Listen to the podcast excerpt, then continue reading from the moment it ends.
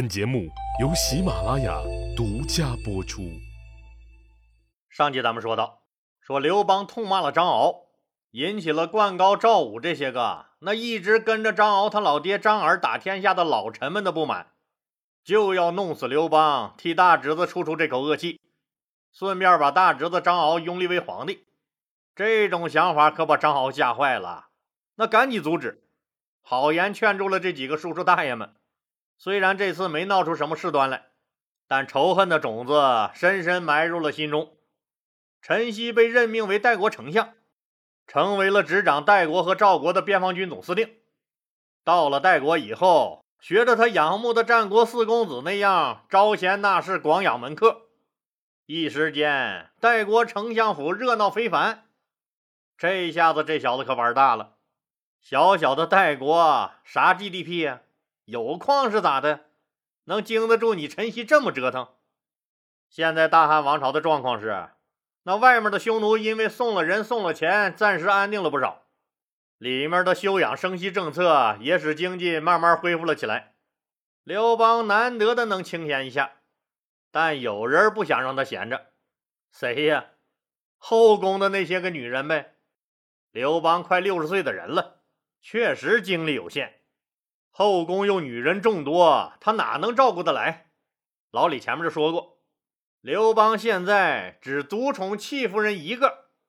有些听友们就说了：“哎，你说他独宠戚夫人，那戚夫人的儿子是他的第三个儿子呀。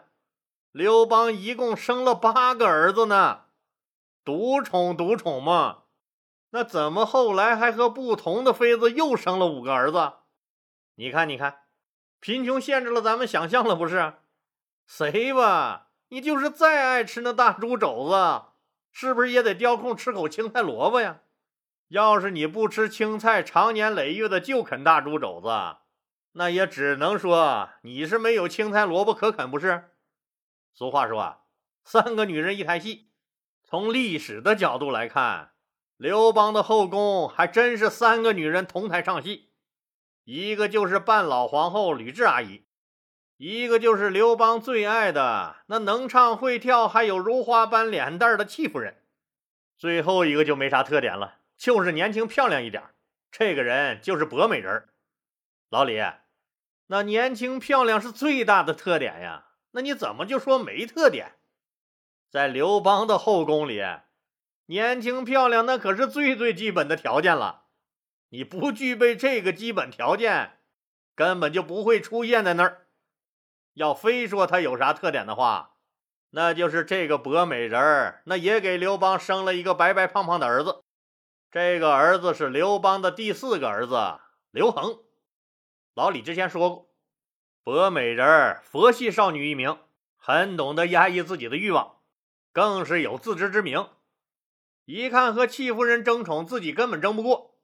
吕雉也就更不用想了，人家自己是皇后不说，大哥吕泽是周吕侯，二哥吕氏之是建成侯，都为大汉江山立下过赫赫战功，家族在关中势力庞大，和他争宠的结果啊那就是找死无疑呀。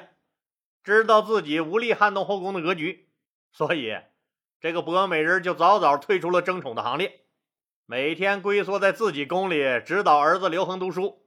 没事是绝不轻易踏出自己的宫殿一步。刘邦是最不喜欢这种闷葫芦的，所以啊，一般也不来博美人宫里。这种懂事的小丫头，吕雉最是喜欢了，也就使得几年以后，吕雉最后放过了博美人母子，从而造就了一代帝王。现在刘邦天天腻在戚夫人宫里，没啥大事的时候，那吕雉也是轻易见不着他。但吕雉密切关注刘邦的动向，安插在戚夫人宫里的耳目传回信息说：“说戚夫人经常对着刘邦哭泣，要求废了太子刘盈，改立他的儿子为太子。刘邦是爱屋及乌，也最喜欢戚夫人给他生的那个儿子刘如意了。你看这名起的，如意，如意，如我老刘的心意呀！光看名字就知道刘邦不是一般的喜欢他。”刘邦经常挂在嘴边上的话就是：“刘盈那小子太懦弱了，不像我。我的如意最像我。这让吕雉很害怕，也很委屈。自己这个当年的正宗白富美，在他老刘还狗屁不是的时候，就被老爹嫁给了他，每天种地养鸡，伺候公婆生孩子不说，还替他蹲过监狱，又被项羽抓了人质。就在自己受苦受难的时候，刘邦这个渣男可好，居然还好意思趁着这个功夫养了个小三儿。养小三儿，吕雉也就忍了。可是这个小婊砸觉悟还不咋高。非要仗着受宠来挑战自己的底线，这一下子可把吕雉惹恼了，也害怕极了，赶紧偷偷找来自己的老姘头沈亦基商量这事咋办。自从回到刘邦身边后，除了说沈一基这么些年尽心尽力伺候刘邦他老爹老刘头，给人家沈一基弄了个侯爷当当外，吕雉可是轻易不敢和沈一基私下见面了，唯恐俩人的奸情败露。这俩人一商量啊，说现在也只能是严密盯着刘邦和戚夫人，静观其变。吕雉知道，一旦自己的儿子被废了太子之位，自己这皇后也就是当到头了，自己和儿子未来也都会死得很惨。之前这许多磨难，把吕雉锻炼成了一个心机很重的女人。从此以后，每次刘邦上朝，吕雉就躲在东厢门里侧耳偷听。这天，刘邦早朝的时候，说出了换太子的想法，没想到自己这话一出口，底下可就炸了锅了。结果是一边倒的反对，反对的理由无非就是刘盈是嫡长子，人家玩意儿又没犯啥错嘛。自古废长立幼就是取乱之道，不合礼数。至于皇上您爱谁，那是您的私事啊。但太子废立一事。关系国之根本，怎能凭一时喜好说换就换？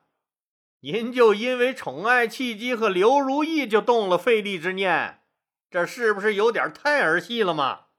何况人家吕家对大汉江山贡献颇多，吕雉的儿子为太子是最合适的。开始刘邦还静静的听着，当大臣们最后说出什么吕家对大汉江山贡献颇多这些话，刘邦就真恼了。为什么呢？他怕的就是这个呀。后世的许多人可能都觉得，刘邦要立自己喜欢的刘如意为太子啊，那单纯是为了对戚夫人的爱。老李觉得这种理解可能是片面的。当然了，那个因素是非常重要。但刘邦是什么人呢？无论是攻下咸阳后和老百姓约法三章，还军霸上，还是咬碎了钢牙被逼的封韩信为齐王。再有就是鸿沟被迫中门天下，这些都显示了刘邦是个成熟老练的政治家，不是什么性情中人。就像现在的政治人物一样，他说是向东走的时候，那可能已经偷偷的转向了西；当他说是因为你不民主才打你的时候，实际上眼睛早早的就盯住了你家那块肥的流油的大油田了。刘邦之所以想换刘盈。还有一个重要的原因，那就是吕家。吕家的势力是汉家江山上一股庞大的力量，就是没有诸侯王之名的诸侯王。而且吕家在沛县生活多年，跟刘邦自己的老班底儿都有千丝万缕的联系。樊哙还是吕雉的亲妹夫。广大功臣反对废太子，不仅仅是对刘盈的感情。多多少少也有对人家吕家的感情在内，这正是刘邦害怕的。刘邦担心自己死后，吕家势力迅速把持刘家江山，而自己班底的人由于和吕家都是老交情，所以会听任纵容吕家胡搞，从而导致江山易主。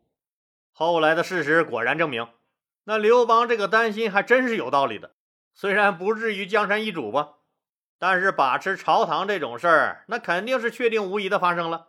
同时，刘邦自己的老班底儿也确实放任了吕家人胡作非为。实际上，刘邦剪除异姓诸侯王是为了保证江山不变色，而废立太子也不是单纯的后宫事件。废除太子，铲除吕家势力，同样也是为了保证江山不变色。一听大臣们一边倒的反对。特别说出了吕家功劳巨大的话，刘邦就彻底怒了。大喊一声：“朕为天子，想立谁就立谁，不想立就不立。你们敢抗命？”底下大臣们一看老板真急了，都低下头不敢吱声了。刘邦当即就要宣布废了刘盈的太子之位。完了，躲在东厢门里偷听的吕雉一下子就像掉进了无底的深渊中，差点没一屁股坐在地上。然而就在这时，一颗闪亮的救星出现了，把吕雉阿姨从万丈深渊一把又拉了回来。这个人就是汉朝的三公之一。最高人民检察院检察长兼中央纪委书记、御史大夫周昌同志，这三公可是当时最有权势的三个官职的合称，包括丞相、御史大夫和太尉。周昌人家可是副国级的干部，那这个人什么来头？包括丞相、太尉都不敢说话的时候，他偏偏站了出来。周昌就是老李以前说过的。那个死守荥阳、坚决不投降项羽，而被项羽扔进开水锅里，那活活煮了的原御史大夫周科的弟弟。周科光荣了以后，弟弟上岗，继续来做御史大夫，为这个老刘服务。这个周昌人有两个特点，一个是有严重的口吃，就是我们俗称的结巴，一着急就说不出话来；还有一个特点是敢于直言，不管是谁。只要你做的不对，他直接就给你指出来，绝不会让你这个错误欠到明天的太阳。这实在是一个强悍的人，萧何、曹参也都要让他三分，连刘邦刘老大也是绕着他走的，知道这个人是个认理不认人的家伙，一发起毛来六亲不认。那朋友们要说了，咋皇上还怕个你？答案是。刘邦对他还真有点怵头，因为之前发生过一件事儿，刘邦就看出来了，这哥们刚正不阿，敢于直言。你说要处罚他吧，人家说的还没错。何况这大汉建立之初，还真就需要他这样的人。事情是这个样子的，说有一次啊，那周昌有一件当紧的事儿要进宫报告给刘邦，没想到去的可太不是时候了。正赶上刘邦抱着契机调情呢，周昌只是结巴，又不是脑子短路，一看人家两口子正腻歪着呢，赶紧掉头就跑。刘邦放开契机追上周昌，周昌赶紧拜伏在地谢罪。刘邦就事一撇腿骑到了周昌的脖子上，憋着笑问：“御史大人，御史大人，你跑个啥嘛跑？说，在你眼里。”我是个啥样的皇帝啊？嗯，周昌仰起头来说：“陛陛启陛下，就就就是夏桀和商商纣那那那副德德行呗。”说完，脖子一缩，抽出脑袋，爬起来就跑。刘邦远远的指着他笑骂。不过从此以后。只要周昌这个混不吝说话，刘邦也得让他三分。这件经常被后人用来骂刘邦流氓本性的事儿，老李我却不这么认为。人呐，保持本性不变太难了。金钱地位稍有变化，人就容易膨胀。哎，咱不是经常听人说吗？那个谁谁谁，哎，刚提了个小科长，现在看人眼睛都翻到天上去了。这才是个小科级干部，要是从普通老百姓一下子成为皇帝，会成什么样呢？你可要知道，短短的六七年，刘邦就从一个平民变成了一个皇帝。你看看，在现在的手下，那以前的那些个老哥们面前，没有装模作样，还是像从前那样打闹说笑，这是不是太难得了？从另一个方面来说。周昌这个人是不是太强悍了？连皇帝也敢骂，所以刘邦一看周昌这个时候窜出来，就知道今天这大事不妙，计划恐怕要泡汤。周昌今天又在气头上，一着急脸憋得通红，这话就更说不利索了。只听他大声喊道：“臣臣口不能言，但臣心。”这这不赞成。陛下即使做出废太太子的决定，臣也其其其其不知情。这个结巴嘴儿，由于情绪失控，比平常更结巴了。